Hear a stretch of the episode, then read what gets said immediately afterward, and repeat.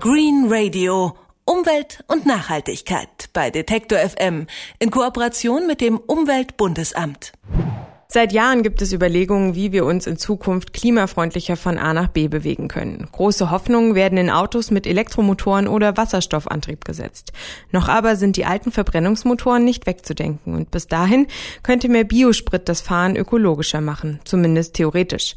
Denn praktisch steht Biosprit oft in Konkurrenz zu Lebensmitteln. Der Platz auf den Feldern kann entweder für Nahrungsmittel genutzt werden oder für Energiepflanzen, aber nicht für beides gleichzeitig. Nun kommt ein neuer, nachwachsender Rohstoff für die Spritproduktion in Frage, nämlich Stroh. Das kann man zwar immer noch nicht zu Gold spinnen, aber immerhin zu Biokraftstoff verarbeiten. Hendrik Kirchhoff erklärt, wie das funktioniert. Stroh gibt's in rauen Mengen. Bauern nutzen es in der Tierzucht oder sie pflügen es nach der Ernte einfach unter, um dem Acker Nährstoffe zurückzugeben. Doch die sonst scheinbar wertlosen Halme haben auch ein großes Energiepotenzial. Forscher haben jahrelang daran gearbeitet, das zu nutzen und aus Stroh Kraftstoff für Autos zu gewinnen, genauer Bioethanol. Jetzt ist das Verfahren marktreif. In Dänemark entsteht gerade die erste große Anlage. Das Deutsche Biomasseforschungszentrum in Leipzig hat sich vor allem um die Wirtschaftlichkeit und die Klimaverträglichkeit des Verfahrens gekümmert. Konstantin Zech vom Biomasseforschungszentrum erklärt, wie die Umwandlung funktioniert. Das Stroh wird zunächst zerkleinert und eingeweicht. Und dann wird es mit Hilfe von Dampf und Druck in seine Einzelteile zerlegt, also in die Zellulose, in die Hemicellulose und in das Lignin. Lignin ist ein fester Stoff. Er wird nach der Abtrennung einfach getrocknet und dann zum Beispiel zu Pellets verarbeitet, die man zum Heizen verbrennen kann. Für das flüssige Bioethanol kommt es auf die anderen beiden Bestandteile des Strohs an, Zellulose und Hemicellulose. Die Forscher mussten passende Enzyme finden und passende Hefen züchten, um diese beiden Bestandteile erst in Zucker und dann in Alkohol umwandeln zu können, sprich in Ethanol. Sie brauchen natürlich eine ganze Menge Dampf in dem Prozess. Zum einen zum Spalten des Strohs und zum anderen zur Destillation.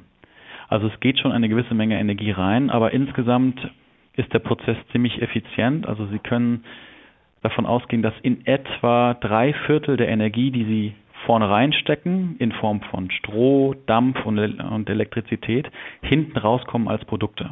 Die Treibhausgasbilanz des Verfahrens ist am Ende deutlich besser als bei konventionellen Kraftstoffen, sagt Konstantin Zech. Gegenüber Benzin haben die Forscher eine Treibhausgasminderung von mindestens zwei Dritteln ausgerechnet. Normale Biokraftstoffe schneiden da wesentlich schlechter ab. Allerdings hängt es sehr stark davon ab, wie man die Anlage aufbaut. Also ähm, das kann man nicht verallgemeinern. Aber so zwei Drittel bis 88 Prozent Treibhausgasminderung. Wie klimafreundlich das Bioethanol am Ende ist, hängt auch davon ab, wie weit man das Stroh bis zur Verwertungsanlage transportieren muss. Bei großen Anlagen kann das schon mal ein Radius von 200 Kilometern sein, schätzt Zech. Denn Anlagen wie die in Dänemark brauchen im Jahr mehrere hunderttausend Tonnen Stroh. Da reichen ein paar einzelne Höfe nicht aus. Als Faustregel gilt, für einen Liter Bioethanol braucht man vier Kilogramm Stroh. Allerdings fallen da ja auch noch eine ganze Menge andere Produkte an. Also es fällt eine Menge Lignin Pellets an, also Festbrennstoffe, und die ist energetisch größer noch als die äh, Menge Ethanol, die anfällt. Und dazu kommt auch noch eine erhebliche Menge Biogas. Also das Ethanol ist nicht das einzige Produkt. Wir haben im Wesentlichen diese drei Produkte.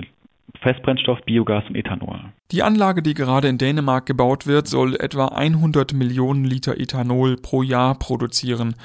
Dass sie ausgerechnet in Dänemark entsteht, ist kein Zufall. Dort gibt's bereits einen etablierten Strommarkt, weil damit etwa Heizkraftwerke befeuert werden. Konstantin Zech sagt, dort sei es deshalb einfacher als in Deutschland, langfristige Verträge mit Landwirten zu schließen. Dennoch glaubt er, dass die Voraussetzungen auch in Deutschland nicht schlecht sind. Wir im Deutschen Biomasseforschungszentrum, wir gehen davon aus, dass man etwa 8 bis 13 Millionen Tonnen Stroh im Jahr energetisch nutzen könnte die allerdings regional sehr unterschiedlich anfallen und die Versorgung solch großer Anlagen ist dann nicht immer sinnvoll gewährleistet. Denn im Norden Deutschlands fällt deutlich mehr Stroh an als im Süden. Insgesamt gäbe es aber genug für mindestens vier große Anlagen im Land. Damit ließen sich mehrere Millionen Haushalte mit Strom und Wärme versorgen. Doch ob deutsche Bauern überhaupt bereit wären, ihr Stroh zu verkaufen, ist eine andere Frage vor allem wohl eine Preisfrage. Der Preis würde vermutlich steigen. zumal sie, wenn sie so eine Anlage gebaut haben, das Stroh auch brauchen. Das heißt, sie werden tendenziell bereit sein, auch einen relativ hohen Preis zu zahlen. Und die Preise sind derzeit noch sehr unterschiedlich, je nachdem, wo Sie das Stroh kaufen, aber die sind etwa zwischen 50 und 150 Euro pro Tonne. Und mit 150 Euro pro Tonne Stroh, da ist sich Konstantin Zech sicher, ließe sich das Ethanol nicht mehr wirtschaftlich produzieren. Derzeit wird hierzulande also weiter experimentiert. Bislang gibt es nur eine kleine Forschungsanlage in Straubing. Noch ist also offen, ob sich die Technologie auch in Deutschland durchsetzen kann. Green Radio Umwelt und Nachhaltigkeit bei Detektor FM in Kooperation mit dem Umweltbundesamt.